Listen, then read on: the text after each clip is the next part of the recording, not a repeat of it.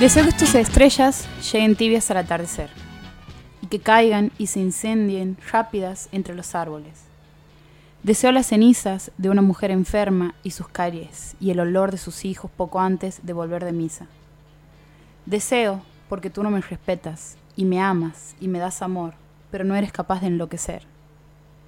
Se han ido de a poco tus ojos por el cristal, el florero caído en la habitación y tú, desnuda. Desciende por tus hombros el frío limpio de mis labios y se adormece en penumbras tu voz. Los cerezos envejecen de otoño, claros, intactos. Aparto tus piernas, ya no discuto. Este es un poema de Vicente Luis que está incluido en Caricatura de un amor enfermo, una edición que se ha publicado el año pasado a través de Años Luz Editora. 21, 22 y 12 de la noche y comenzamos el segundo programa del 2019 de la noche boca arriba. Buenas noches, Nicolás Adetlarche. Buenas noches, nuestra segunda semana. Nuestra segunda semana con eh, la plataforma que venimos estrenando del año pasado. Ya empezamos metiendo chivo de entrada. Why not? En Spotify, eh, si en algún momento dices, che, no puedo seguir escuchando el programa porque justo tengo que resolver. Justo me tengo que bajar del auto. Claro. Justo llega, Justo me visitan en la casa. Sí, justo tengo que ver la repetición de algún capítulo del Canal de las Estrellas, de una novela del Canal de las Estrellas. En Spotify, si ponen La Noche Boca Arriba, les aparece nuestro podcast con cada capítulo desde mitad del año pasado. Sí, mitad y un poquito más, me parece. Sí, Más tirando fines del año pasado. sí. Tenemos siete capítulos subidos. Eh, y también pueden compartirlo, se lo pueden pasar a la persona que les gusta. O a la persona que no les gusta también, si no les gusta demasiado el programa. Si no les cae bien, le pasan. Claro, que escuchá este mal. programón y se duerme a los 20 minutos. Después podemos hacer la noche boca arriba clásicos y subimos los programas refritados que teníamos de antes. así. Porque no vamos a dejar parar de jugar nunca con, No, no, con lo que nunca. hemos Ya hecho. está. Esto es un camino de ida. Esto es un camino de ida. Eh, hoy vamos a estar estrenando una columna, la primera columna del 2019, que además es una columna, primera columna de toda la, pro- la, la, la temporada de La Noche Boca Arriba. Y vamos a empezar con eso alrededor de las 11 de la noche. Si te gusta el cine de animación, atención. Si te gusta el cine de animación, si te gustan ver las películas eh, animadas, sean de no necesariamente animación japonesa, hay gente que cuando uno dice animación automáticamente Automáticamente asocia automáticamente uno relaciona con. claro. anime. Eh, Yo he hecho esa relación en claro. algún momento. En este caso no, sería el cine animación en general. O sea, todo lo que sea animación, no importa el país de cuál provenga, eh, se va a hablar hoy aquí. De la mano de Pilar, que es amiga de la casa, ha venido varias veces en calidad de poeta, porque además de matarse a películas de animación, escribe de vez en cuando. Eh, estudiante de comunicación. De comunicación, no, la estoy llevando para mi, para, No, mi, para, para mi kiosquito, la estoy llevando. Pero para. Psicología. Psicología, sí. Eh, así que bueno, hoy Me, estamos, me adelantó de igual de qué voy a hablar. podemos decir. Podemos decir, sí. A Ya, ver. Igual lo hemos publicado en Instagram, así que. Ah, ¿cómo es nuestro Instagram, Nicolás? Eh, nuestro Instagram es arroba LNBA929 Sí, siento que ha sido algo muy difícil de hacer. porque era vos. el único usuario que estaba disponible. Bien. No, ese es el usuario. lo- si buscan, van a ver todas las historias que subimos eh, y, y adelantamos el programa. Así que estábamos adelantando que hoy la, la columna va a estar hablando de mm, Spider-Man, de la nueva película de Spider-Man, la película animada. Eh, y también va a estar hablando de Frecuencia Kirlian, Nice. que es una serie que está en Netflix, una serie argentina. Y bueno, ahí nos va a explicar un poco. De animación también. Ah, De animación, sí. Una serie radiofónica, así me han explicado. Serie radio- radiofónica animada. Wow. O sea- jarabis completamente. Sí. Hay todo un mundo detrás del cine de animación. Pero bueno, vamos a dejar eso para Vamos la segunda para parte. Vamos a dejar algo para después. Eh, ¿Qué ha pasado la semana de esta semana hasta el día de hoy? He quedado perturbado. Wow. ¿Ha ha sido por algo que has visto? Sí. ¿Tiene que ver con ah, cierto cantante muerto? Sí.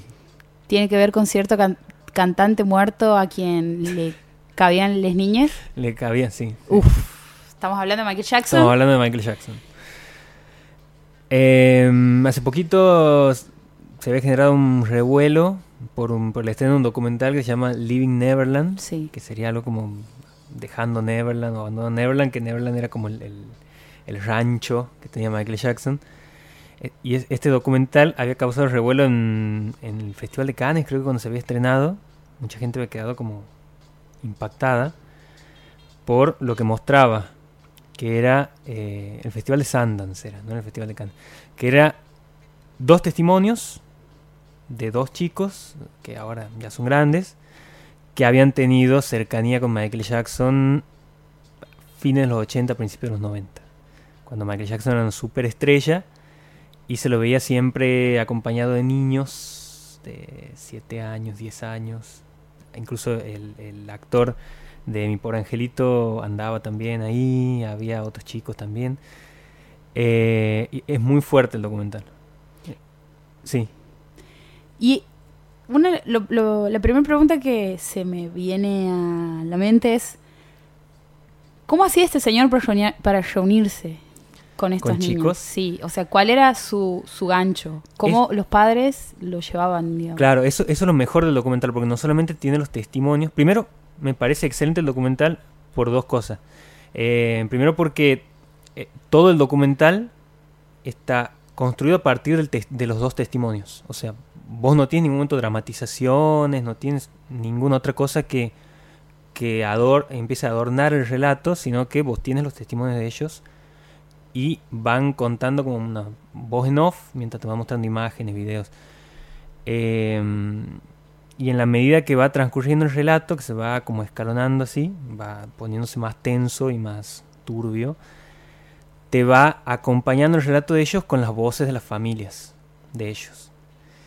Eh, son dos chicos, Wade Robson y Jimmy Safchak. Son dos personas que a mí me sorprendió el nivel de documentación también que han guardado ellos de todos esos años. Eh, y, lo que te va mostrando el documental es cómo existía, que eso es lo, lo segundo bueno que me parece, existía como un método de acercamiento de Michael Jackson hacia esos chicos.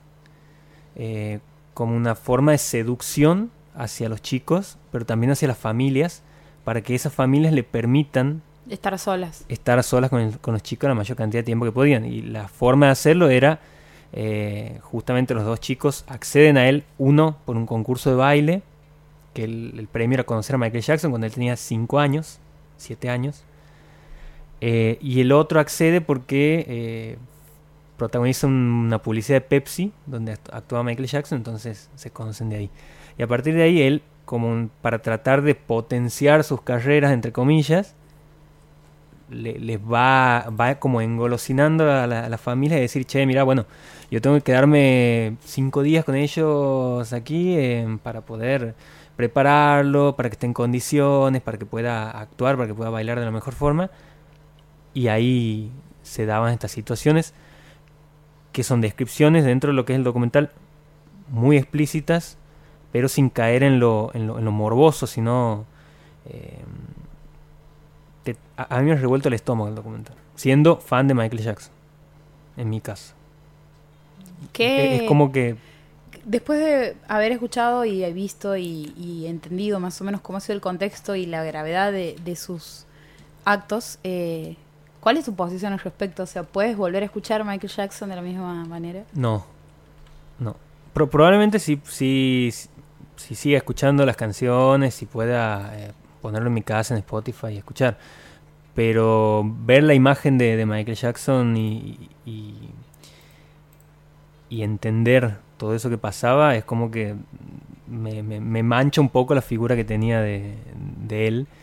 Eh, a ver, las denuncias por casos de, de pedofilia contra Michael Jackson estaban desde hace, desde hace un tiempo, digamos. Incluso él había llegado a una instancia de juicio oral eh, por una denuncia de uno de los chicos y cuando habían allanado su casa en Neverland en el 2003, habían encontrado pornografía infantil. O sea, eso se sabía. El en ese momento él queda absuelto porque hay dos testimonios que lo terminan ayudando en ese juicio. Uno es el del actor de Mi Pobre Angelito, que no voy a pronunciar el nombre porque nunca me sale.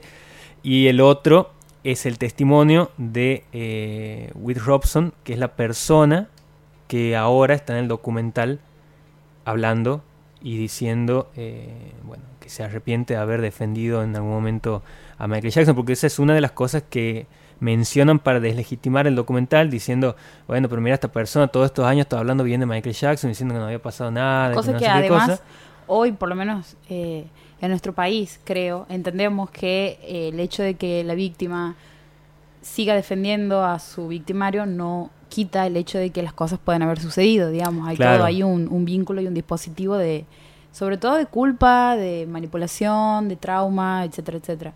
De negación, de, lo que había pasado, porque imagínate en ese momento vos tienes siete años eh, y, lo único que has conocido en cuanto a vida sexual es eso. Sí, claro, síndrome de Estocolmo. Tu primera, claro, tu primera relación sexual es esa, entonces...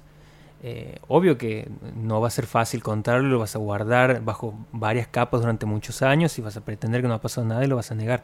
El tema es que si vos te quedas solamente con los testimonios, estás dejando atrás un montón de otras cosas que también te muestra el documental, que es documentación, y que aparte es un tipo de 34 años, durmiendo en una cama con chicos de, 7 años, con pornografía infantil en su casa, em, es como que... Muy fuerte. Hay todo un contexto que te da a entender y que te ensambla varias cosas, y eso es lo que hace muy bien el documental, también te va ensamblando como un rompecabezas. Y una de las cosas que ha hecho el director, eh, que él en un principio decía que cuando se le han acercado con estos testimonios, él no terminaba de, creer lo que estaba escuchando y ha estado dos años eh, contrastando los testimonios con varias pruebas y con varias otras fuentes y con varias voces. Entonces, después de esos dos años, él dice, bueno, yo creo que ya está este documental en condiciones de mostrarse públicamente y HBO lo termina financiando y exhibiendo. Eh, obvio que el documental ha generado polémica, sobre todo en la familia de Michael Jackson. Han salido a hablar algunos familiares y también han salido algunas personalidades a, defenderlo y otras a, destacar lo que decía el documental. A mí me parece un documental que tiene que verse, son dos partes.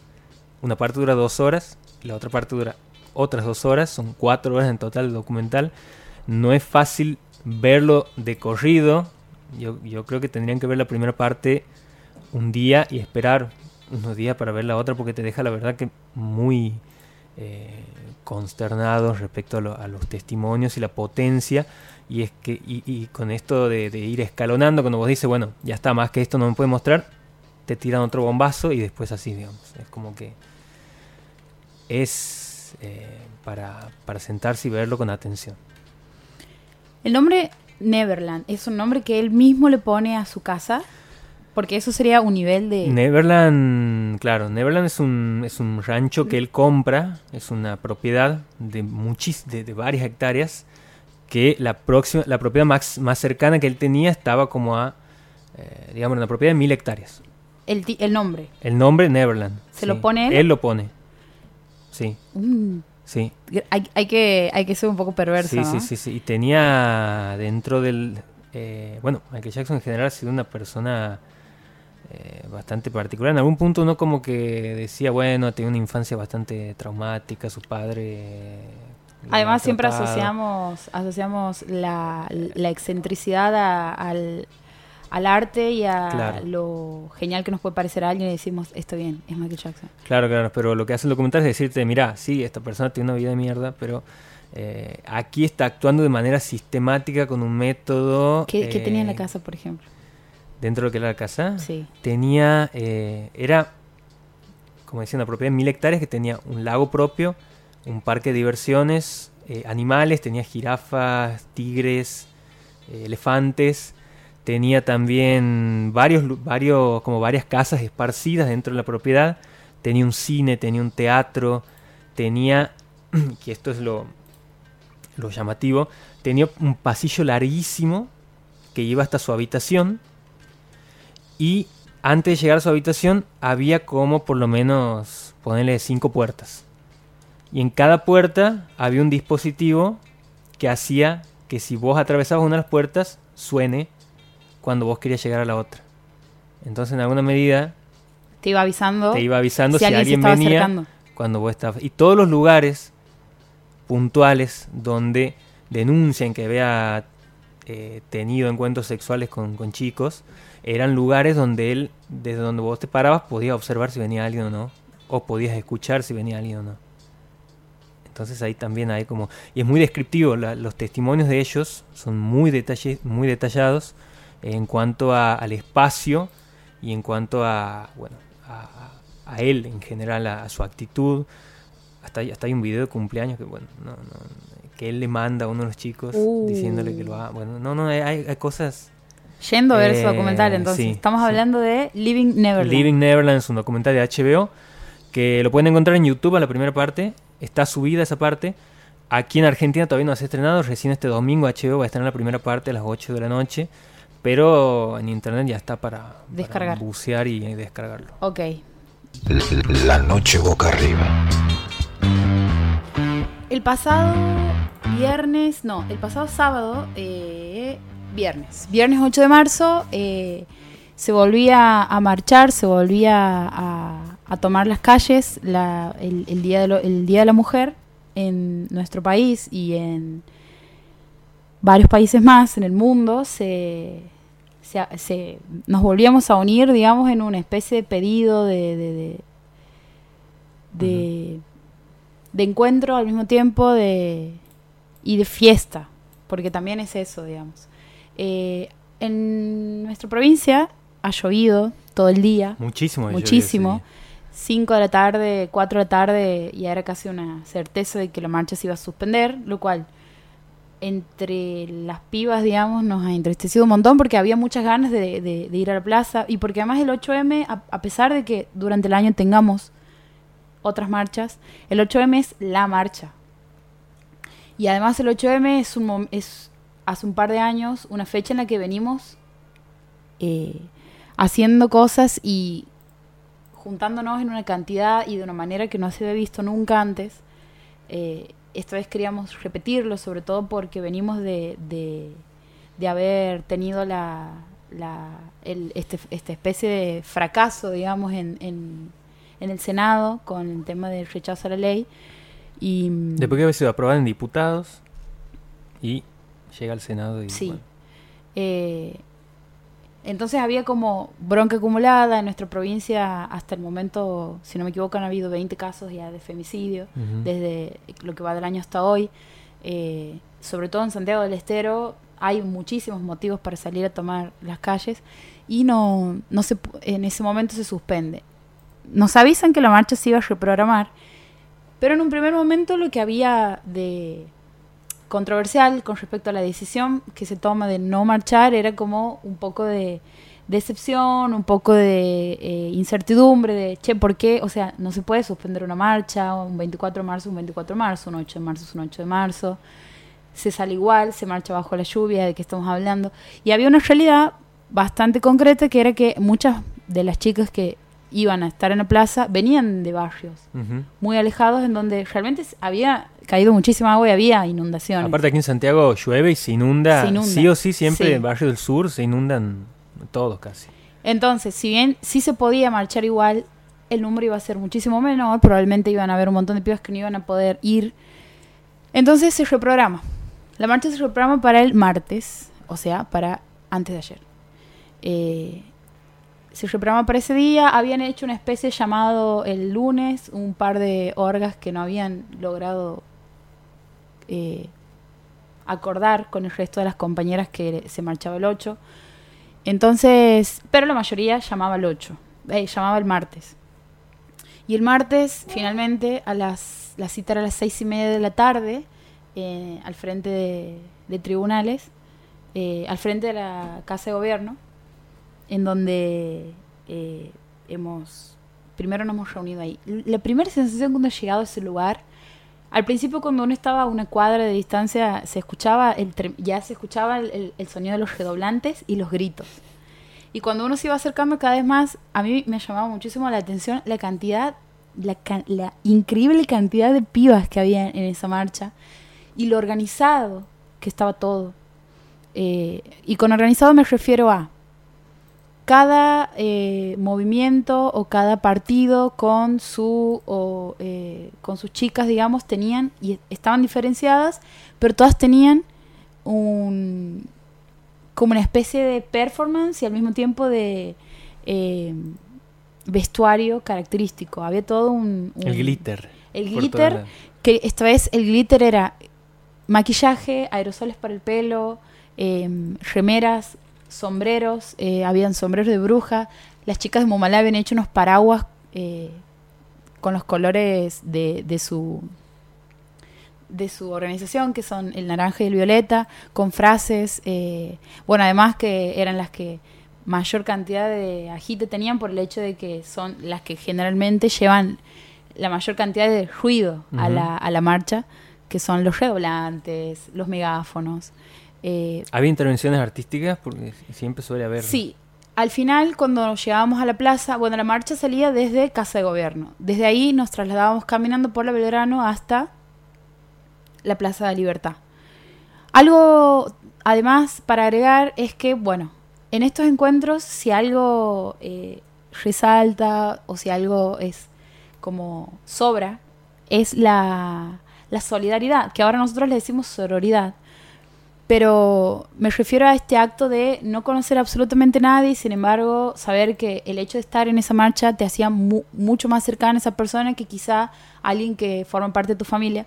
Y eh, en, ese, en, ese simple, en ese simple guiño, en, ese sim- en esa complicidad, digamos, ya había ahí como un puente. Entonces, hace cuenta que era una gran marcha de amigas porque estábamos todas, que en realidad eran, somos compañeras de lucha, digamos.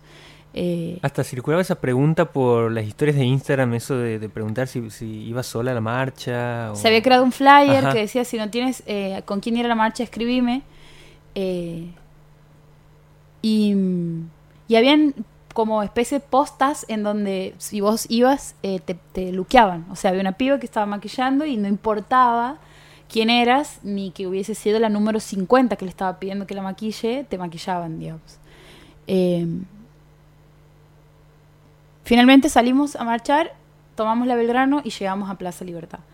En Plaza Libertad, cuando se terminaba de leer los comunicados, las, eh, las, los discursos y los fundamentos de qué, en, qué, situación nos encontramos y por qué estamos marchando y cuáles son los movimientos a seguir con respecto a políticas eh, de género, luego de, de toda esa parte se, había como una especie de festival de música en donde tocaban bandas y cantantes eh, mujeres. Ha habido como una división, bueno, hay, están habiendo dentro de- de- del movimiento eh, diferentes eh, segmentaciones, fragmentaciones, si se quiere. Algo que a mí me parece muy saludable, porque es lógico que si bien todas tenemos un objetivo en común y algo que es innegociable, como por ejemplo el derecho al aborto, hay un montón de otras cuestiones en las que no estamos de acuerdo, porque si bien somos compañeras, digamos, también tenemos una posición política y una posición ideológica que no necesariamente compartimos todas. Y eso se ha estado notando, sobre todo en lo que va de este año. Creo que el 2019 ha empezado con la grieta adentro del feminismo. Eh, han habido, bueno, están las eh, feministas radicales, las radfem, están las TERF, que son las... eh, A las TERF no las conocí. Claro, las TERF vendrían a ser. No, no quiero decir algo errado, así que te voy a decir. Específicamente, las TERF es el feminismo transfóbico, que significa feminismo radical transexcluyente, no es transfóbico, es transexcluyente, transfóbico vendría a ser mi interpretación al respecto, lo cual sostengo. Eh, que es, bueno, se origina en los años 70 y, y bueno, y tiene la postura esto de que, bueno, básicamente para poder participar o para poder estar o para que seas legitimada dentro de su movimiento, tienes que haber nacido con cierta genitalidad. Eso sería como el único motivo. Es como una cu- cualidad excluyente, digamos. En algunos boliches te pueden pedir el documento, aquí te piden que muestres si tienes ciertas, ciertos genitales. Sería Eh, como una cuestión de, de biologicismo. Biologicismo, tal cual. Las radicales, en cambio, no necesariamente son trans excluyentes. De hecho, radicales hay dentro del mismo de, de quienes se consideran radicales, hay incluso eh, variaciones. Pero, por ejemplo, los radicales eh, están en contra del, de. son abolicionistas. Eh, abolicionistas con respecto a la prostitución. eh, y un par de, de, de como postulados más que en la, en, el en la asamblea previa al 8M, en donde ha habido un- una situación bastante polémica, donde ha habido un, un acto de violencia entre dos compañeras, eh, ha todo estallado y bueno, y ha sido como que bueno, eh, abolicionismo sí, abolicionismo no, trans eh, transfobismo sí, transfobismo no. Y, y eso es algo que eh, me parece que, bueno, si bien hay cosas que no se pueden discutir, como decía recién, esto es algo que inevitablemente iba a pasar eh, y que hay un par de cosas sobre las que sí nos deberíamos poner de acuerdo, sin embargo, eh, he, he notado que hay dos posturas respecto a esto, si alguien lo observa desde afuera, y es, qué lindo mi feminismo, se rompió mi feminismo, lo cual yo no adhiero a esa idea porque la discusión se iba a dar en algún momento. Escuchar a pibas que digan giladas era algo que podía pasar. Ser una mujer no te vuelve automáticamente solidaria, ni comprensiva, ni sorora. Al contrario, pensarnos de esa manera es pensarnos desde una visión patriarcal. Entonces, me parece que eh, lo que sí está sucediendo es que estamos se está dando una- un debate de una manera quizá un poco eh, tergiversada, medio desinformada, medio eh, como por los medios. Bueno, es una discusión que nos encuentra con un montón de redes sociales en el medio en donde todo puede mal ir sal, digamos, Twitter es como un agujero de... Todo se malinterpreta también. Todo se malinterpreta. todo- Eh, Se construyen ciertos personajes. Sí. A pesar de eso y a pesar de este contexto, eh, ese día de nuevo era el encuentro y eh, la organización, el color y la... Yo no dejo de maravillarme cuando voy a esas marchas de ver la cantidad de pibas y de... La cantidad de pibas y la cantidad de... de- de- de- es como... Realmente es para babearse, digamos, y quedarse hipnotizado porque no hay hay- es una cosa tan linda de ver, no solo por el hecho de que eh, somos pibas, sino por el hecho de lo, lo preparadas que estamos para esas, esas, esas cosas. Y pensaba lo siguiente. Dentro de lo que se llamaba el festival que se hacía al final, ha habido como una postura, como te decía, de un cierto grupo dentro del feminismo, que son los radicales, diciendo por qué festejamos, por qué le decimos festival, por qué glitter, por qué festejo, etcétera, etcétera, que vamos a festejar que nos siguen matando. Y cuando estaba ahí eh, marchando y veía todo esto y decía, y claro, sí, o sea, esta es nuestra manera de tomar el espacio público. Eh, quizá verlo desde la manera en la que estamos acostumbrados a pensar eh, las manifestaciones y uno podría decir, y bueno, son un par de pibas con la cara pintada, no sé si, si se las puede tomar en serio. Pero también es medirnos y mirarnos desde una lógica y desde una visión que evidentemente está quedando bastante caduca. Y nosotros estamos encontrando nuevas formas y esas nuevas formas implican también una manera estética de vivir y de apropiarse del espacio. Eh, gritar canciones que son profundamente... eh, que esconden mucha bronca, ah, que no esconden, digamos, sino que la dicen, pero a través de una canción, con redoblantes, con incluso eh, bases de reggaetón. Eh, definitivamente esto es algo completamente distinto y es nuestro, digamos. No por eso lo vuelve menos, eh, menos contestatario, menos protestante, menos desafiante, digamos. Eso ha sido eh, lo que ha pasado el pasado martes. Eh, hemos copado las calles, hemos copado la Plaza de Libertad y realmente ha sido una fiesta. 22 y 40 y no- y 48 de la noche vamos a llegar a la temporada número 10 y no resolvemos una manera de volver al aire que no sea mencionando la hora. Podemos mencionar la temperatura también. ¿O no? Dos cosas súper eh, Sí, prostituidas en el Podemos mencionar. Eh, ¿Me a mí? No, no sé. Ah, Mira, ¿Puedo mencionar qué? A mí. Está muy bien. Buenas noches, Pilar Carranza. Ah, buenas noches. Bienvenida, bienvenida al equipo de la Noche Boca Arriba. ¡Qué emoción! Estamos estrenando A la primera selección oficial. La Estoy muy emocionada y encima que ya había estado aquí antes, ahora me siento renovada y ya. Y además, antes comentábamos que vos siempre habías venido al programa en calidad de poeta. Ah, bueno. Ah, bueno. Ya, O de ¿Quién era? cultural. Ah, que no, claro. Claro, y ahora en calidad de qué vengo, ya de bulto. Ah. y ahora vienes, ahora vienes en calidad de columnista. Ahora vas a formar parte oficialmente. Antes como que nos venía mojando la oreja un poquito. Sí, no, nos daba sí, nos toques, iba- nos daba toque en Facebook. No se animaba a, a decirnos, che, me gustas. Ahora nos mandó solicitud. Ahora nos ha puesto un me encanta y nos contestó una historia. Ese es el equivalente. Eh, contábamos recién que vos vas a estar, no, vos nos traes algo que nos falta un montón en este programa, porque decimos que es un programa sobre cine, no le estaremos dando demasiada atención a una parte importante del cine, que es el cine de animación.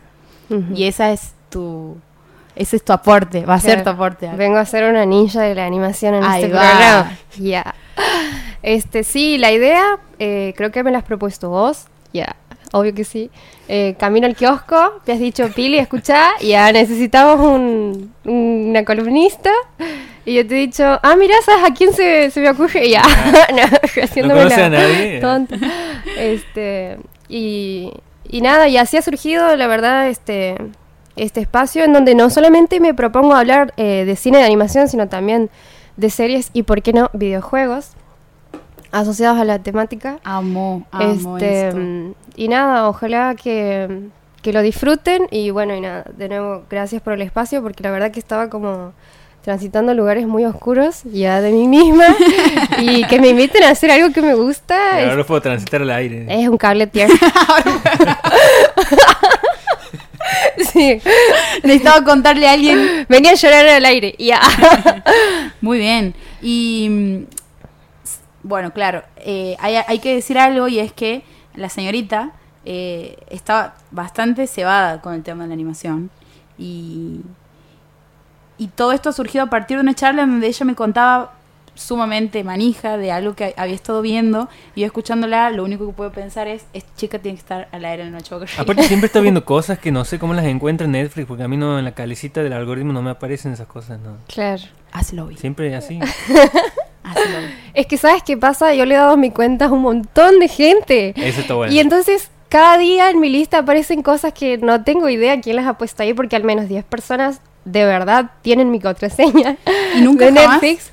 Y nunca claro, jamás eh, te ha pasado esa, esa maldición que es que estén viendo en simultáneo y no puedas ver. No, nunca. Wow. Así que no sé, es la mística, ¿has visto? De las relaciones sociales y Netflix, la que ha hecho posible que eso pase. De cualquier forma, eh, lo que he traído preparado para hoy no le he sacado el algoritmo de Netflix, sino han sido recomendaciones de otras personas. Me gusta la, me- me- me gu- ahora es- esto tenemos que empezar a usarlo, tenemos que decir el algoritmo de, Net- de El- el Netflix, algoritmo claro, de- porque todo está bastante ahí segmentado. Sí, sí, sí. Bien. Y nada, sí, la, la primera propuesta es nada más ni nada menos que eh, una película que ha sido eh, ganadora de Oscar a Mejor Película de Animación. Y supongo que ya saben cuál es. Y ya. Sí. Sí. Sonido Eh, de tambores. Y ya. Incluye algún tipo de superhéroe. Ah. ¿Alguna araña? Sí, ya. sí, la película es eh, Spider-Man Un Nuevo Universo o Spider-Man in the New Verse. eh, que la verdad que sí, que ha sido una película con la cual me ha dado muchísima, muchísima manija. Y que algo que ha pasado aquí en Santiago que a mí me ha hecho enojar un poco, ya. Porque sí, siempre enojada, nunca enojada. ha sido que el día del estreno de la película, solamente ese día la, la han proyectado con su idioma original y subtitulada. Y el resto de los días que han seguido ya estaba solamente en español. Entonces yo digo, ok, ya aquí o hay un gran prejuicio que nos dice que ya la mayoría de los espectadores son niños y, y nada, y se olvidan de los adultos manija, que vamos ahí Totalmente. a, a buscar más y cada vez más y Me gusta la categoría de adulto manija. hashtag, sí. Este, y nada, me ha pasado que cuando he llegado había 10 personas en la sala el día del estreno y todos éramos adultos manija. no había un niño. Encima, lo miento, sí había uno que había ido con su padre, pero se han retirado antes de la escena post créditos, lo cual nos da la pauta de, de que no hay una consideración para nosotros. Claro, ¿no? claro, claro. Este, y nada, he traído también mi machete para no olvidarme y eh, eh, todo lo que tengo para decir sobre esta película. Eh, Te voy a hacer una pregunta. sí, En el momento en el que vos decides ir a ver la película, cuando ves el tráiler, ¿habías visto algo antes? sí. ¿Y qué pensabas de esta eh, como unión entre la animación y una historia como es la de, bueno, que la primera versión de, de la adaptación de un cómic siempre es en animación, pero después de haber tenido películas eh, de tridimensionales, digamos,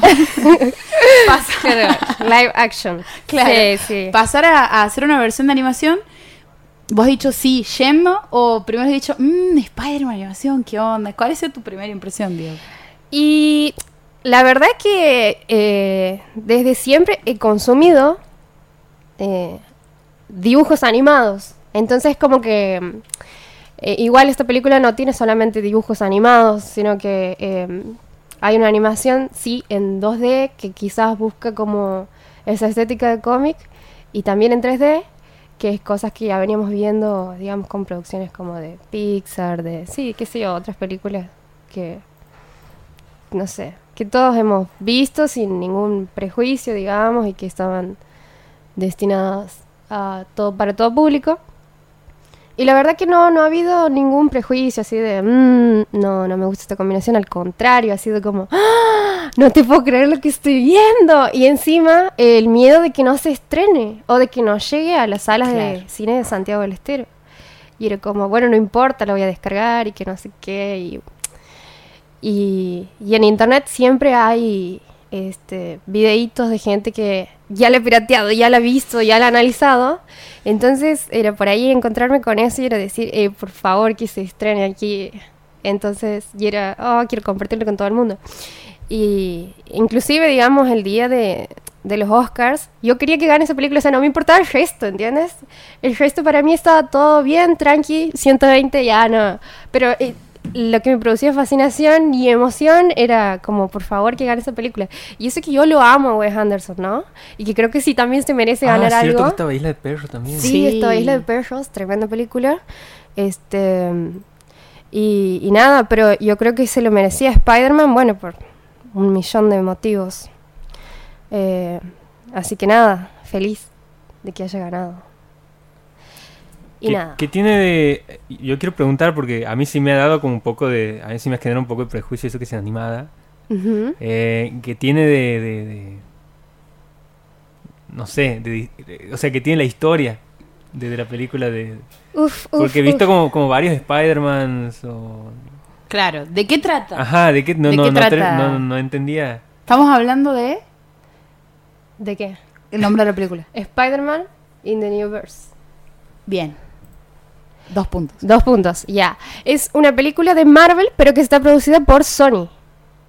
Y está dirigida por, y aquí necesito que me, me banquen con el inglés. Ah, Bob- No, no, aquí no nos jugamos por eso porque estamos muertos también nosotros. ah, buenísimo, ya. Choque. Ah. Sí, choque de malditos latinoamericanos. Está dirigida por Bob Persichetti, Peter Ramsey y Rodney Rothman. Y está escrita por Phil Lord y Chris Miller. Tres directores. Más. Sí, son tres directores, pero bueno, también están los, eh, los guionistas, digamos, que vendrían como a también quizás tomar eh, decisiones. Eh, y la cinta sí es, como preguntaba Nico, es una adaptación de una saga de cómics que se llama Spider-Verse, que tiene aproximadamente 33 cómics. Y que como yo no soy lectora de cómics, pero sé que hay muchos aficionados, eh, me he puesto a averiguar. Y la saga va algo así de, de un Spider-Man, que creo que es el Spider-Man Superior, que también tiene su propio cómic, eh, que se encuentra por algún, eh, eh, por algún accidente radioactivo viajando por distintas dimensiones en donde todos los Spider-Mans pertenecientes a esas dimensiones estaban muertos porque en teoría existía un grupo de cazadores vampiros ¿Qué? que sí, es, es increíble que esto suceda en los cómics. Yo creo que quizás por eso no los leo. Ah, no, mentira. Pero son cosas así que vos no te puedes imaginar, pero que suceden en esas. en esos universos. Este. Bueno, y esos cazadores vampiros se proponen, digamos, conquistar el mundo y destruir a todos los Spider-Mans de todas las dimensiones. Entonces, eh, este Spider-Man que está ahí como dándose cuenta de esto, empieza como a reclutar a los que quedan vivos para poder combatir esta plaga de vampiros. Es tremendo. Nice, sí. Sí, y sin embargo, digamos, eh, lo, lo que, lo que realmente se plantea esta película es eh, ofrecernos una versión reactualizada de eso que nosotros ya conocíamos, que combina eh, elementos de esta nueva época, digamos, con eh, cosas de los cómics, pero también con eh, las películas que ya habíamos visto. Con todas, ¿no? Las protagonizadas por Tobey Maguire, por Andrew Garfield, por Tom Holland. Entonces, guiños hay un millón. Y vos eh, puedes ver la recreación de la animación de escenas tal cual, digamos, suceden en, en la película, en live action, ¿entiendes? Y es como, oh my gosh, esto ya lo he visto, pero verlo así me a la cabeza. Y la película eh, trata sobre un joven, Miles Morales, que también tiene su propio cómic, eh, que mientras intenta adaptarse a su nueva escuela élite, digamos, se cuestiona eh, qué quiere ser y eso es, digamos, como un hilo que corre a lo largo de toda la película. Como una crisis de identidad. Claro. Este, y bueno, y eso atraviesa a todos los espectadores. Y como todos nosotros, admi- admira a Spider-Man. Quiero creer que como todos nosotros. Ah, si no estoy en el programa equivocado. claro, si no, no sé qué estoy haciendo aquí. Ah, no. Eh, y tiene mucha afinidad con su tío, que viene a ser la persona que como que lo apadrina un poco, digamos, porque los padres medio que no le dan mucha bola. O en todo caso, tienen las expectativas de que él, no sé, sea un chico prodigio y que le vaya bien en la escuela y que todo lo demás no es prioritario y no importa. Bueno, entonces este tío viene como a suplir por ahí esa necesidad que todos los jóvenes tienen y lo incentiva en su pasatiempo favorito que es dibujar y pintar. Este, y nada, resulta que un día lo va a buscar al tío, el tío no está en la casa y al volver eh, pasa por el subte, digamos, vuelve a- y ah, descubre un laboratorio secreto. ah. Ahí va. Sí, vos Ah, pensabas pe- que estaba yendo que, por ese lugar. eh, sí, vuelven a matar que- al tío Claro, Ben, claro, claro. que-. Sí, sí, yo también estaba pensando lo mismo. Otra vez muriendo en No, cámara. de nuevo decía ya. Este, descubre un laboratorio secreto en donde eh, hay un generador de partículas creado por nada más ni nada menos que Kingpin, eh, que busca, digamos, de alguna forma eh, hacer que esta máquina funcione como máquina del tiempo y recuperar a sus familiares difuntos. Tremendo. Este, y aparecen todos los villanos que te puedas imaginar. Octopus eh, viene a ser Amo a Octopus. Olivia, Octopus, Octopus. para mí es uno de los mejores villanos de, de, sí, de Spider-Man. y aquí es Olivia Octopus. Es Para mí es decir, misterio. Es, es, es. Cállate, cállate varón. En serio, ¿qué te pasa ya? Olivia Octopus. Así es. Sería la versión mujer, digamos. Claro, que también existe en los cómics. Por eso Mira. es como que, para el que sabe todo esto, digamos, es Guiña magia por todos aquí, los- magia por Ah, sí. allá. Todos los universos. Sí, tiene una infinidad de referencias que cuando yo me he puesto al tanto, era como, ah, no, no, no, pará, ya. Claro, sí. Claro, si era, sentía que había ido sin saber nada del examen, ¿entiendes? Y que él me pintó la cara y me explicó todo de nuevo. el vendedor de cómics de Los Simpsons va a ver esa película y tiene múltiples orgasmos, digamos. Claro, bueno, una cosa sí sería, este, cuestión que bueno, que por alguna razón, y por esa máquina del tiempo, este, en la cual todos los villanos se ponen de acuerdo para que haga lo que tiene que hacer, eh, empiezan a ser como abducidos los Spider-Mans y las Spider-Womans de otras dimensiones para caer en esta dimensión que pertenece a Miles Morales y así salvar el mundo. Es increíble, porque eh, a- encuentras a dos Peter Parkers, encuentras a un Miles Morales, una Gwen Stacy, que eh, Gwen Stacy también tiene su propio cómic, y me encanta ese personaje. ¿Tiene su propio cómic? Tiene su propio cómic y es eh, baterista de una banda que en su Oh. universo eh, se llama Las Mary Janes. No, y encima vos lo ves y te enamoras no, del personaje. no. Y se corre el rumor de que la secuela va a ser, digamos, una película de ella. No sabemos todavía. Pero bueno, ojalá que así sea. También hay eh, otro personaje que se llama Penny Parker, que está, hace un, un- una personaje creada por el ex cantante de My Chemical Romance. que vos, y, y te juro que cuando yo leía, te ponían ahí en, en internet, te ponían entre paréntesis, en serio. Así como, te juro que está Really, creado really, por nigga. Gerard Way, digamos, aunque usted no lo crea. Y también, y esto les va a sonar súper what the fuck, hay un personaje que se llama Peter Porker. que Es un cerdito. Muy bueno. No, es un no. cerdito y que cumple con toda la estética de los Looney Tunes. Y No. existe, ¿entiendes? Tiene su cómic, todos tienen su propio cómic. Todos tienen su propio cómic. Ah, Sí, bueno. después hay un Spider-Man Noir que viene a ser así como un detective súper sombrío que solamente ve en blanco y negro y que a la voz la hace Nicolas Cage. Y vos lo escuchas y te cagas de risa porque lo reconoces y dices, qué bien, qué, qué bien que le debe estar pasando. Porque encima cada personaje tiene su propio humor y todo. Y nada, los villanos están todos. Eh, y bueno, ya he dicho Kingpin, Olivia Octopus, el Duende Verde. Está tremendo. Y nada, en eso de que me he puesto, digamos, a escribir antes de que la compu me borre todo lo que había escrito y tenga que volver a reescribir, a ver un videito en donde un animador eh, se ponía a analizar la película este, y analizaba por qué, digamos, era brillante. eh, y analizaba la dirección, el diseño, la animación. Y vos decías, sí, sí, sí, sí, el chabón que tiene esos conocimientos técnicos en la materia nos estaba ofreciendo este, desde otro lugar eso que nosotros no podíamos decir, sino eh, porque no lo conocíamos y simplemente reaccionar con fascinación. Y el chabón es increíble lo que hace porque agarra tres segundos de la película y los empieza a reproducir en slow motion y dice, eh, nadie se da cuenta de esto, pero miren aquí y te empieza a marcar, digamos, en dónde está tal efecto, eh, porque esa viñeta es increíble, digamos, cómo hace que el movimiento relajado de un personaje en contraposición al de otro en milisegundos te dé a vos la pauta de lo que está por suceder y tal cual, digamos. Y en esta película lo que es increíble es que todo ha sido deliberado y vos dices, "Ay, sí, con justa razón se merece todo, todo. Y yo no podía creer que sea tan poca gente la que la haya visto, porque era como, "Ah, es una obra maestra. Sí, yo pertenezco a ese grupo que de mayoría de la población aburrida que no ha ido a ver esta película porque tenía la idea de que eh, voy a decir la verdad cuando he visto el póster no me ha llamado la atención eh, el estilo de la animación que veía ahí Ujú. de dibujo que veía en el póster no sabía que adentro había como una especie de a ver cojan de todas las Sí, de muchos no, no, no, no. estilos eh, si, si hubiese visto un poquito más de eso, bueno, tampoco me esfuerzo demasiado y no he visto un tráiler, eso también es cierto.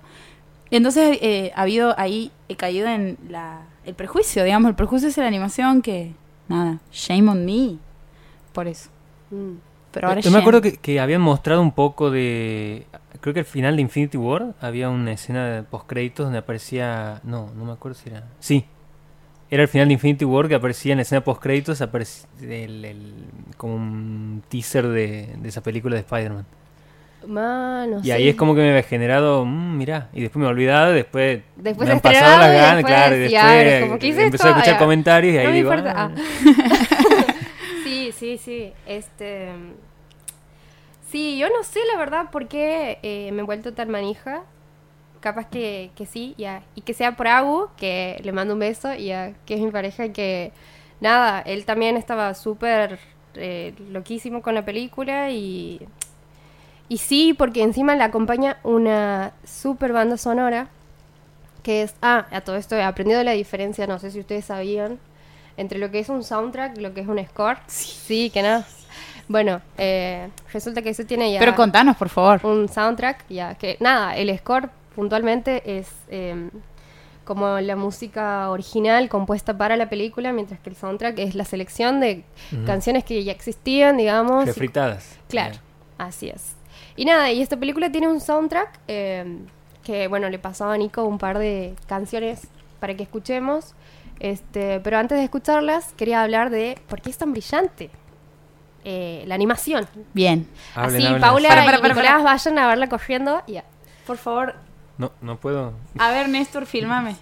No, ¿Qué- no, qué no. se me guardan los videos. Oh, Ah. no, maldita Oh, sea. Hoy, bueno, eh, esto quiero decir que mientras nos- nosotros estamos haciendo este programa, al mismo tiempo estamos administrando la página del programa, que está en, i- en Instagram, volvemos a repetir, el NBA 92.9. Y ahora sí, Pilar, haz tu magia.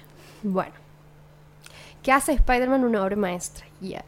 Nada, la animación de la película está mezclada con un trabajo con las líneas, los puntos, la pintura, que lo que intentan hacer es acercarse a las técnicas que se usaban en los cómics. Por eso es que por momentos eh, vos dices esto es una pintura viva. Pero en realidad lo que hacen es alternar animación 2D y animación 3D. Es más, creo que los animadores lo que hacían era, una vez que tenían eh, la animación en 3D, como que la detenían y sobre eso laburaban el 2D. Entonces era realmente un trabajo artesanal hecho a mano. Y es eso lo que la diferencia de otras películas de animación. Tiene un laburo, pero pff, a relucirse creo que hasta cuando ellos quieran, digamos, hasta el, no sé, 2027, ya cuando haya otras técnicas que lo superen. Se pueden morir tranquilamente. Claro, se, se mueren en paz.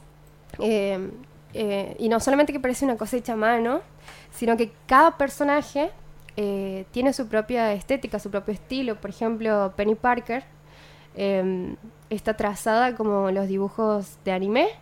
Y vos dices, ¿cómo hacen para que eso quede bien con la otra estética, esto de los Looney Tunes, digamos, con Peter Parker y con los otros personajes que nada que ver? Y queda bien, queda bien, sorprendentemente, digamos, es como que viene a romper todos los esquemas, todos los prejuicios de la película y nada, es brillante. ¿Y por qué decía recién que era súper deliberada? eh, cada toma, cada cuadro, cada dibujo, porque la producción eh, se ha tomado un año entero para hacer un segundo de caminata que a ellos les guste, cómo quede. Y ha sido a partir de la realización de eso que ellos han decidido, bueno, listo, así vamos a hacer la película. Y se han tomado cuatro años en hacerla. Por el- la simple razón, son 117 minutos, o sea, casi dos horas, una hora cincuenta y cinco, por ahí. Que vos dices, están locos. Y sí, la verdad que sí, lo están. ¿Sabes que sí? Este, no sé si se dice renderizar, pero creo que sí. Para, para Sí. poder renderizar eh, un segundo de la película, se tomaban una semana. O sea, imagínense ustedes, vos dices, claro, que no va a ser de- toda una decisión esto si con todo el trabajo que hay detrás?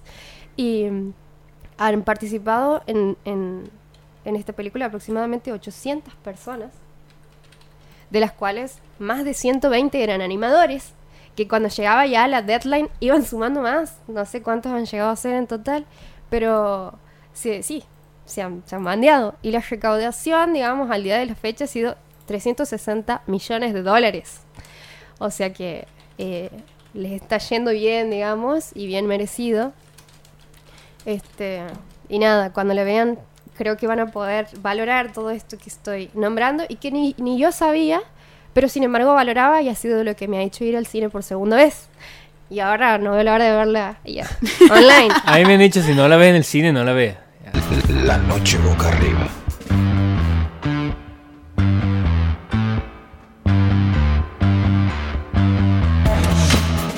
Continuamos con el estreno de la primer columna, no solo del año, sino además la primer columna en nuestro programa, nuestra programación históricamente de la Noche Boca Arriba, que es Axolot, nombre que no habíamos mencionado anteriormente, que es el nombre de la columna de animación que está, que está al mando de Pilar Carranza. Y que recién nos estaba contando, nos estaba explicando, digamos, su manija, eh, argumentando por qué la manija sobre eh, esta película que se ha estrenado el año pasado, eh, el año pasado, principio de año, Eh, sí, el año pasado. el año pasado, 2018. que es eh, Spider-Man Into the Spider-Verse. Into the Spider-Verse. Bien. Habíamos escuchado recién una de las canciones de su soundtrack. Sí. Alta canción. Ya. No Alta sé canción. ¿Qué opina Nicolás? Me ha encantado. Tenía ganas de, de- de subirme a un auto y atropellar. Oh, Policía, o sea. el Vice City. No. bueno. Es que- momento Irse al carajo del programa. No, bueno, pasa que era una canción así medio. Podía sonar tranquilamente en el GTA. Sí, dígame la sí, verdad, sí, dígame la verdad. verdad, No me dejen ¿verdad? sola en esta. Con- Continúa. Continúo. Sí. Bien. Sí, por favor, sacame este momento incómodo. Y sonaba la música entre los resumos. Agua. agua, agua. Eh, y nada, voy a, voy a seguir, voy a seguir diciendo ya por qué tienen que ir a ver eh, la película, sobre todo Nicolás, que lo tiene descargada. y Bueno, que- entendido. eh, eh, sí, yo, yo no entiendo, no termino de entender. Yo tampoco, porque además vos hace rato mencionabas hay gente que ya ha visto, que ya ha criticado y que ya ha descargado. Él es una de esas personas, digamos. Claro. No sé cómo no ha visto esa Sí, película. yo todavía no sé de estaba qué ocupado página viendo descargar. pedofilia en la casa de Michael Jackson. Ah, Ah, sí, eso hemos hablado en el mm. primer bloque. Mm, mm. Volvemos a, re- a recomendar Living Neverland. Ah, ah, Sí, documental que está, la primera parte en YouTube. perfecto.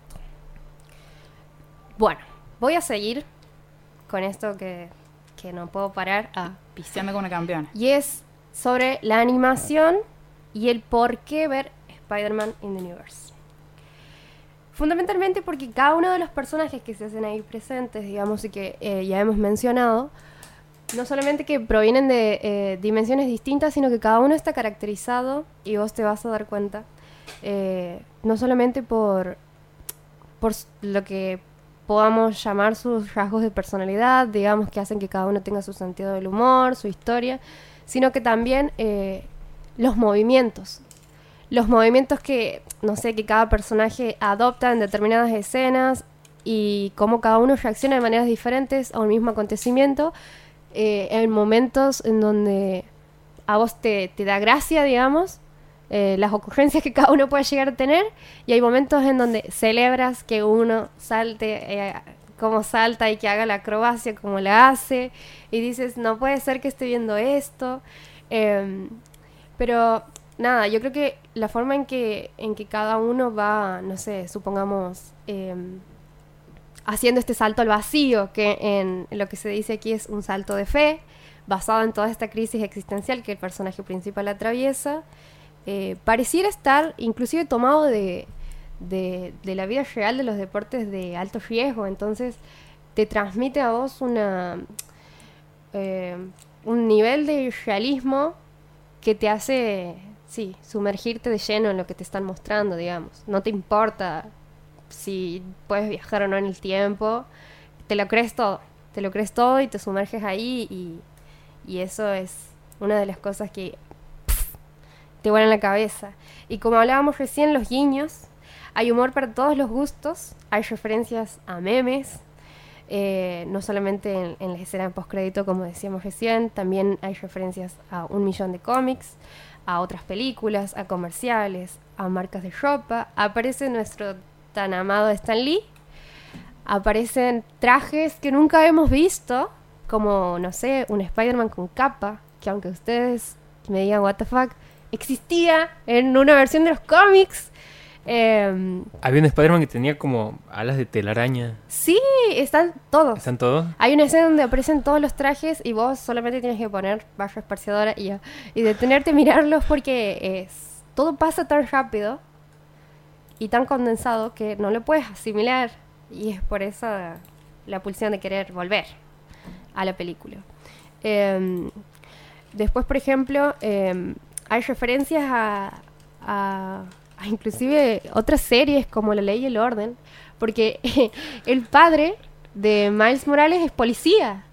Y el auto que maneja, y esto es algo que nadie va a ver, que nadie se detiene a ver, salvo, no sé, un super friki, ve, digamos, la patente tiene, es la misma que manejan los detectives en la ley y el orden. Y vos dices, me estás jodiendo. Pero no, nada, es- nada, nada, Nada está al sobra. azar, claro. Nada sobra en la película. Y está tremendo.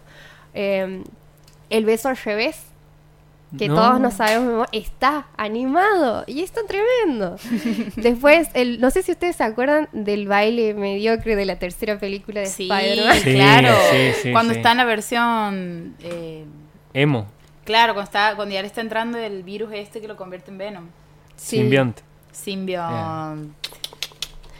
Todo, todo esto eh, está presente, digamos, y por eso es un no te puedo creer tras no te puedo creer a cada momento. Como, ah, no, para, para, para, vos me estás diciendo, estás fan, modo fantino durante toda la película. Claro, más o menos. No, no, así Así que- estás, te juro, no, no, no, no pares. Ah, te tienen que poner así como una versión mute porque si no estás, no, en el cine y tipo, callate, boludo. ya. Y mm, después, en lo que se refiere a efectos especiales, hay por momentos lo que, lo que nosotros, eh, esta aberración cromática, que ahora hay como un filtro, no sé si en Snapchat o Instagram, en donde hay como un, un desfase en, no sé si son en tres colores, así como en rojo y en verde, ya, de la foto, que ahora todo el mundo usa, así que ya tienen que saber más o menos de qué va. Eh, saturación de colores, los detalles en los rostros de los personajes, de lo que, no sé, de la luz, de las sombras. Eh, te encuentras con, no sé, con una ciudad eh, así, New York tranquilamente puede ser, en donde el agua de la calle refleja el cielo tal cual está dibujado y vos dices, ah, Dios, ya, nadie. Nadie, ya, que, que no lo he visto en otra parte, ya. o sí, ¿entiendes? Capaz que en dibujos bien, bien pulidos. Is it confirmed? Claro, como, no sé, como, como lo que hace Ghibli, pero vos dices, pero esto no, esto es otra cosa, es una combinación de otras técnicas, no puedo creer. Lo que son, no sé, los movimientos de los autos, del tren, los reflejos, es fantástico. Eh, y, la, y dirección, sobre todo, de cada uno de estos elementos, o sea, eh, solamente si la tuvieses descargada la película y pusieses pausa cada dos segundos, vas a poder contemplar, digamos, cada fotograma como si fuese una foto de las más lindas publicadas en Instagram. Y es una película de animación, ¿entiendes? Pero que no se... O sea, tiene todo súper cuidado, no, no se priva de nada. Te muestra todos los planos que puedan existir, porque es posible, porque es animación y porque es un medio tan, no sé, eh, muchas veces subestimado, que yo creo que, que nada, que hay que empezar a, a abrirle más la cancha cuando de, no sé, cine de culto se trata, supongamos.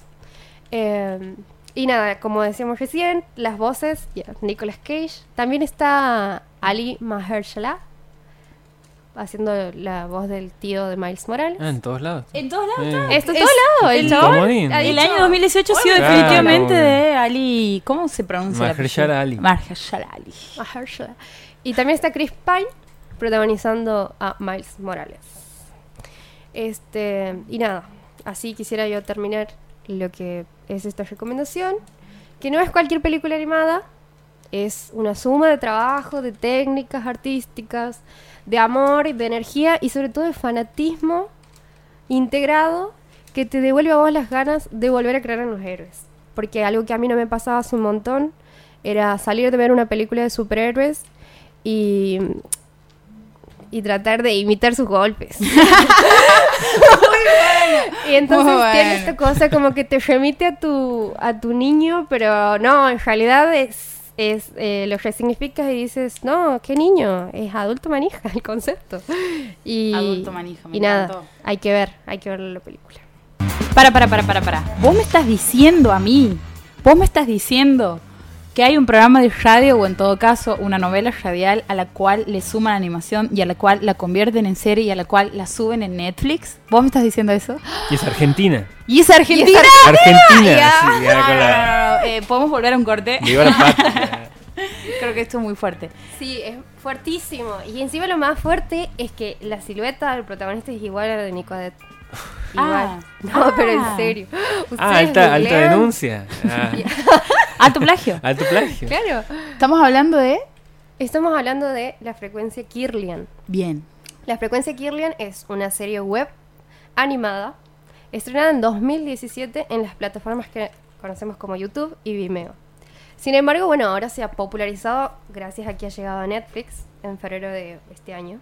Ah, ayer. Ah, Ayer, mira. claro. Ujú. Así que nada, es por esa razón que, no sé, que eh, ha sido Josefa Durgam la que me ha dicho Que nos está "Escucha, escuchando en tienes este que momento". ver, ay sí, le mando un beso Sí, y le digo le que gracias por esta recomendación. Sí. Este, eh, que nada, ha escrito en un grupo y ha puesto, tienen que ver la frecuencia Kirlian. Nada más. Y, y bueno, entonces es como una persona en que- a quien yo estimo y supongo un saber sobre, sobre lo audiovisual, digamos, o, o compartimos simplemente gustos. Sí. Sí, y he sí. dicho, yendo. Este, Asistiré.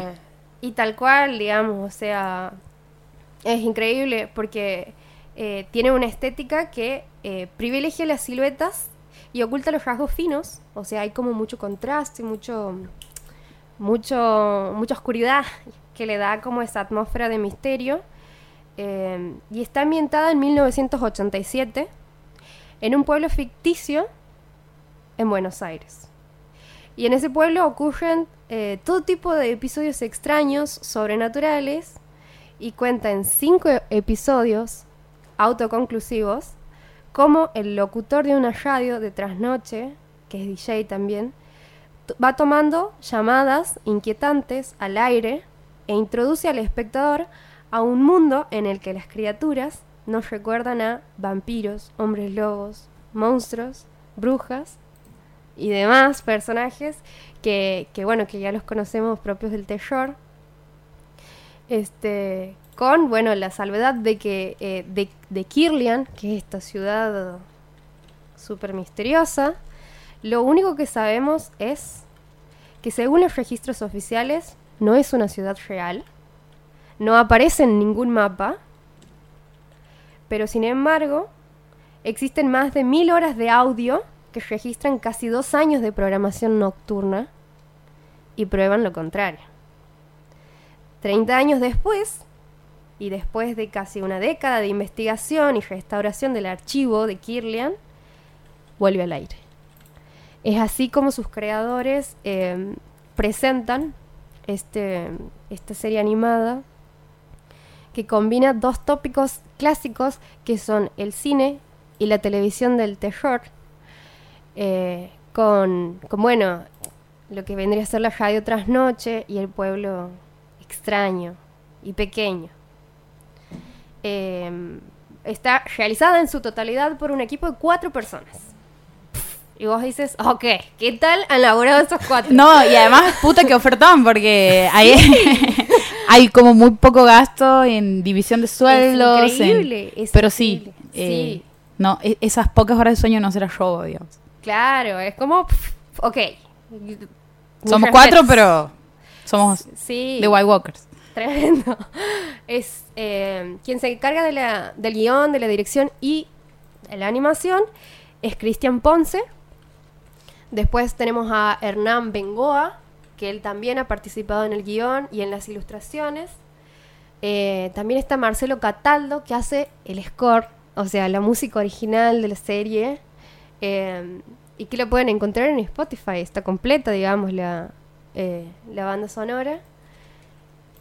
Y son estos cuatro sin contar las voces de los actores, en donde está Nicolás Van de Mortelé, Casper Uncal, María Duplá, eh, Leticia Bloisi, Ciro Erce, Milagros Molina y Jorge Alonso, que vendrían como a, a, hacer las voces de los protagonistas, estos que llaman a la radio totalmente inquietados porque un, e- un, no sé, un evento sobrenatural les está pasando y el único número de emergencia en las guías telefónicas de este pueblo Kirlian es el de la radio. Tremendo. Eh, y él- además el, el locutor es súper perverso porque a medida que va hablando con ellos te está contando, digamos, la historia de terror que ellos están viviendo. Entonces, la verdad que no quiero hablar mucho porque es una serie compuesta por cinco episodios y cada episodio dura aproximadamente 10 minutos. O sea, Una golosina, un caramelito. claro, lo, lo ves en cualquier momento, ¿entiendes? Y, y pero lo- En la calle, en el Eh, en cine. la cola- en la cola del banco. Publicidades, de, publicidades de, de Spotify. En el auto, en la calle. Mientras volvés a tu casa. Claro, y, eh, y encima, que, que ahora está en Netflix eh, y, y está puesta para ser vista en inglés y en portugués, tiene mayor alcance. Y esto la verdad que eh, me parece que es una producción que hay que aplaudir, hay que celebrar, digamos, porque no, no, no sucede todos los días. Sí, loco, hay que militar también el cine nacional. No cualquier cosa, obviamente, pero estamos hablando de producciones que valen la pena que se difundan y que por, por lo general no nos llegarían a nosotros según el algoritmo de Netflix. Claro. Me encantaría saber cómo Josefa llega a esa serie, digamos. Claro, Además de que de que la Jose, me encantaría entrar a la lista de la Jose, hackearle un día la cuenta de Netflix porque realmente está viendo cosas muy interesantes. Pero ¿cómo llega esto? Claro. Es la pregunta. Tal cual. Eh, y nada, es como que no les quiero contar mucho porque y- es muy poco el tiempo, digamos, y porque es difícil. No. A, a mí cuando decís que es una radio que transmite de noche cosas macabras, ya ¿Ya te he comprado? me compra, sí. Tremendo. La atmósfera que te transmite la radio de noche ya es Claro. suficiente para mí. Sí, sí. bueno, sí. a esto le voy a, suba- le voy a sumar que está inspirada en Stephen King, en Lovecraft y en David Lynch. Así como también Cristian Ponce ha sido un manija de cuentos de la cripta y se ha decidido por hacer este proyecto. Para los que no tienen Netflix, no hay excusas porque ya hemos dicho está en Vimeo y está en YouTube. Eh, y también pueden stalkearlos a, estos cuatro fantásticos que vienen a darle vida a esta obra. Lo los pueden stalkear en Instagram, en Facebook, porque están en todas las redes sociales y se están moviendo y están laburando en lo que va a ser, si se quiere, una nueva temporada. Eh, hay rumores de que ya existe una fecha para el estreno del capítulo 6, pero la verdad que yo no he encontrado esa fecha, así que nada, si alguno de ustedes la encuentra, buenísimo, le puede ir acercando. Eh, y la- los capítulos están puestos, están publicados, digamos, en la página de ellos que se llama www.frecuenciakirlian.com.ar. Así que para los que no acceden a Netflix pueden verla en cualquiera de las otras plataformas antes mencionadas o pueden simplemente googlear su página en internet.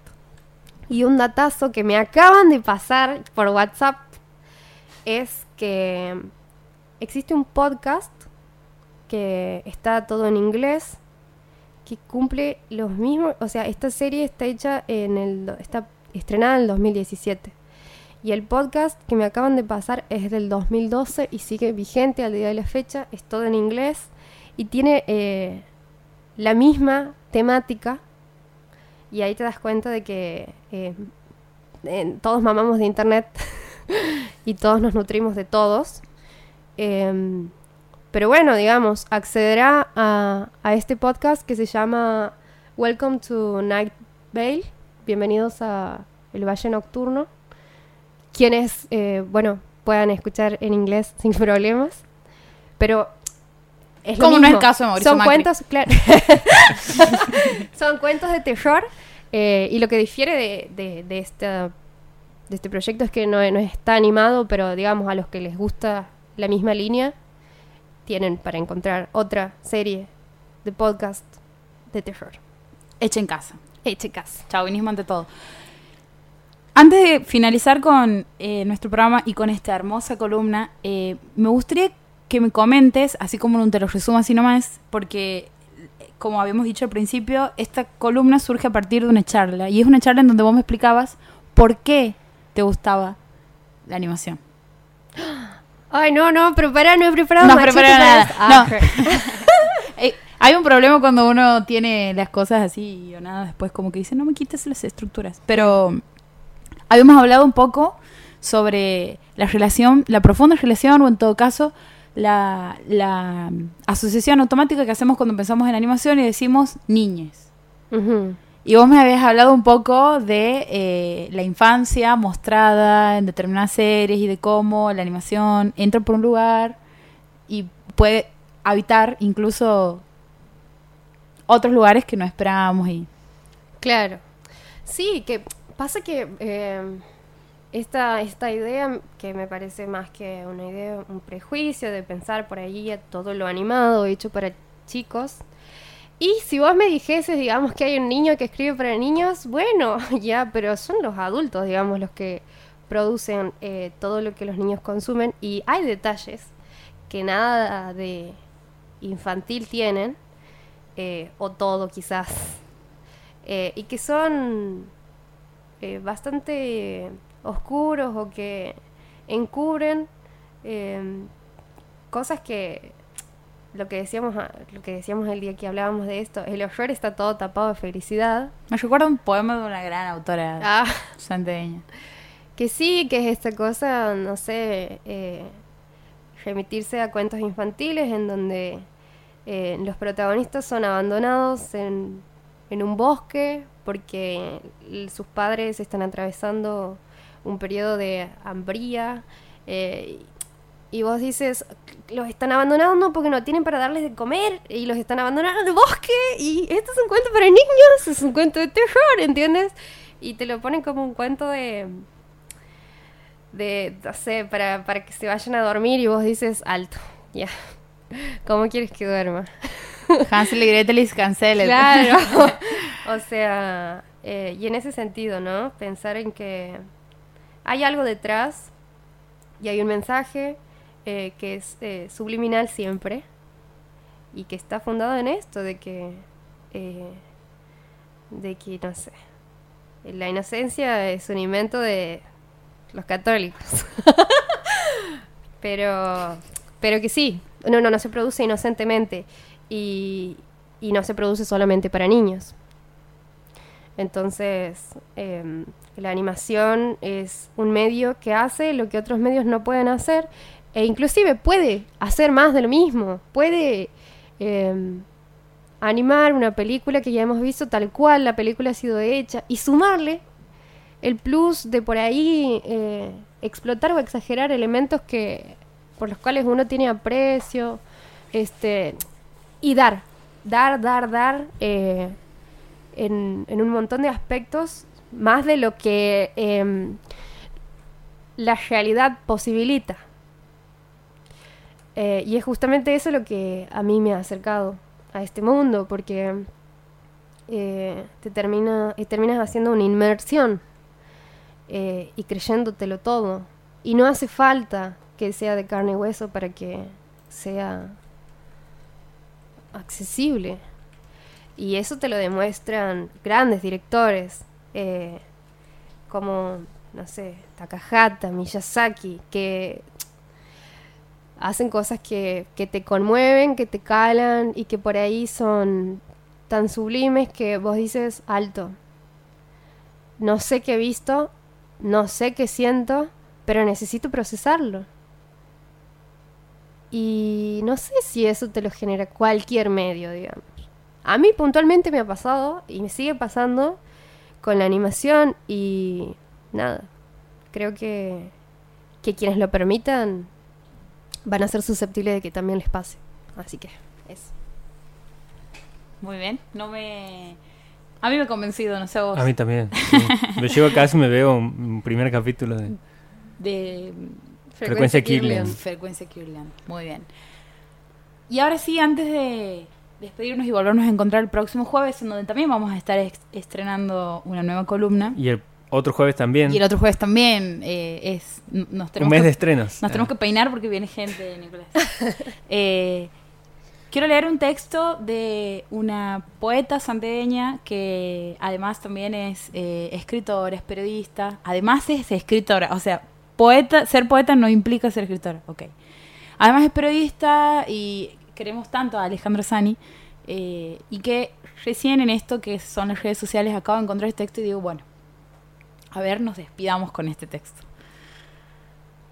Ayer me vi con mi ex y le dije, te quiero para siempre. Querer a alguien es como donarle órganos. Me gusta la palabra donación, porque habla de una ofrenda voluntaria que no espera algo a cambio.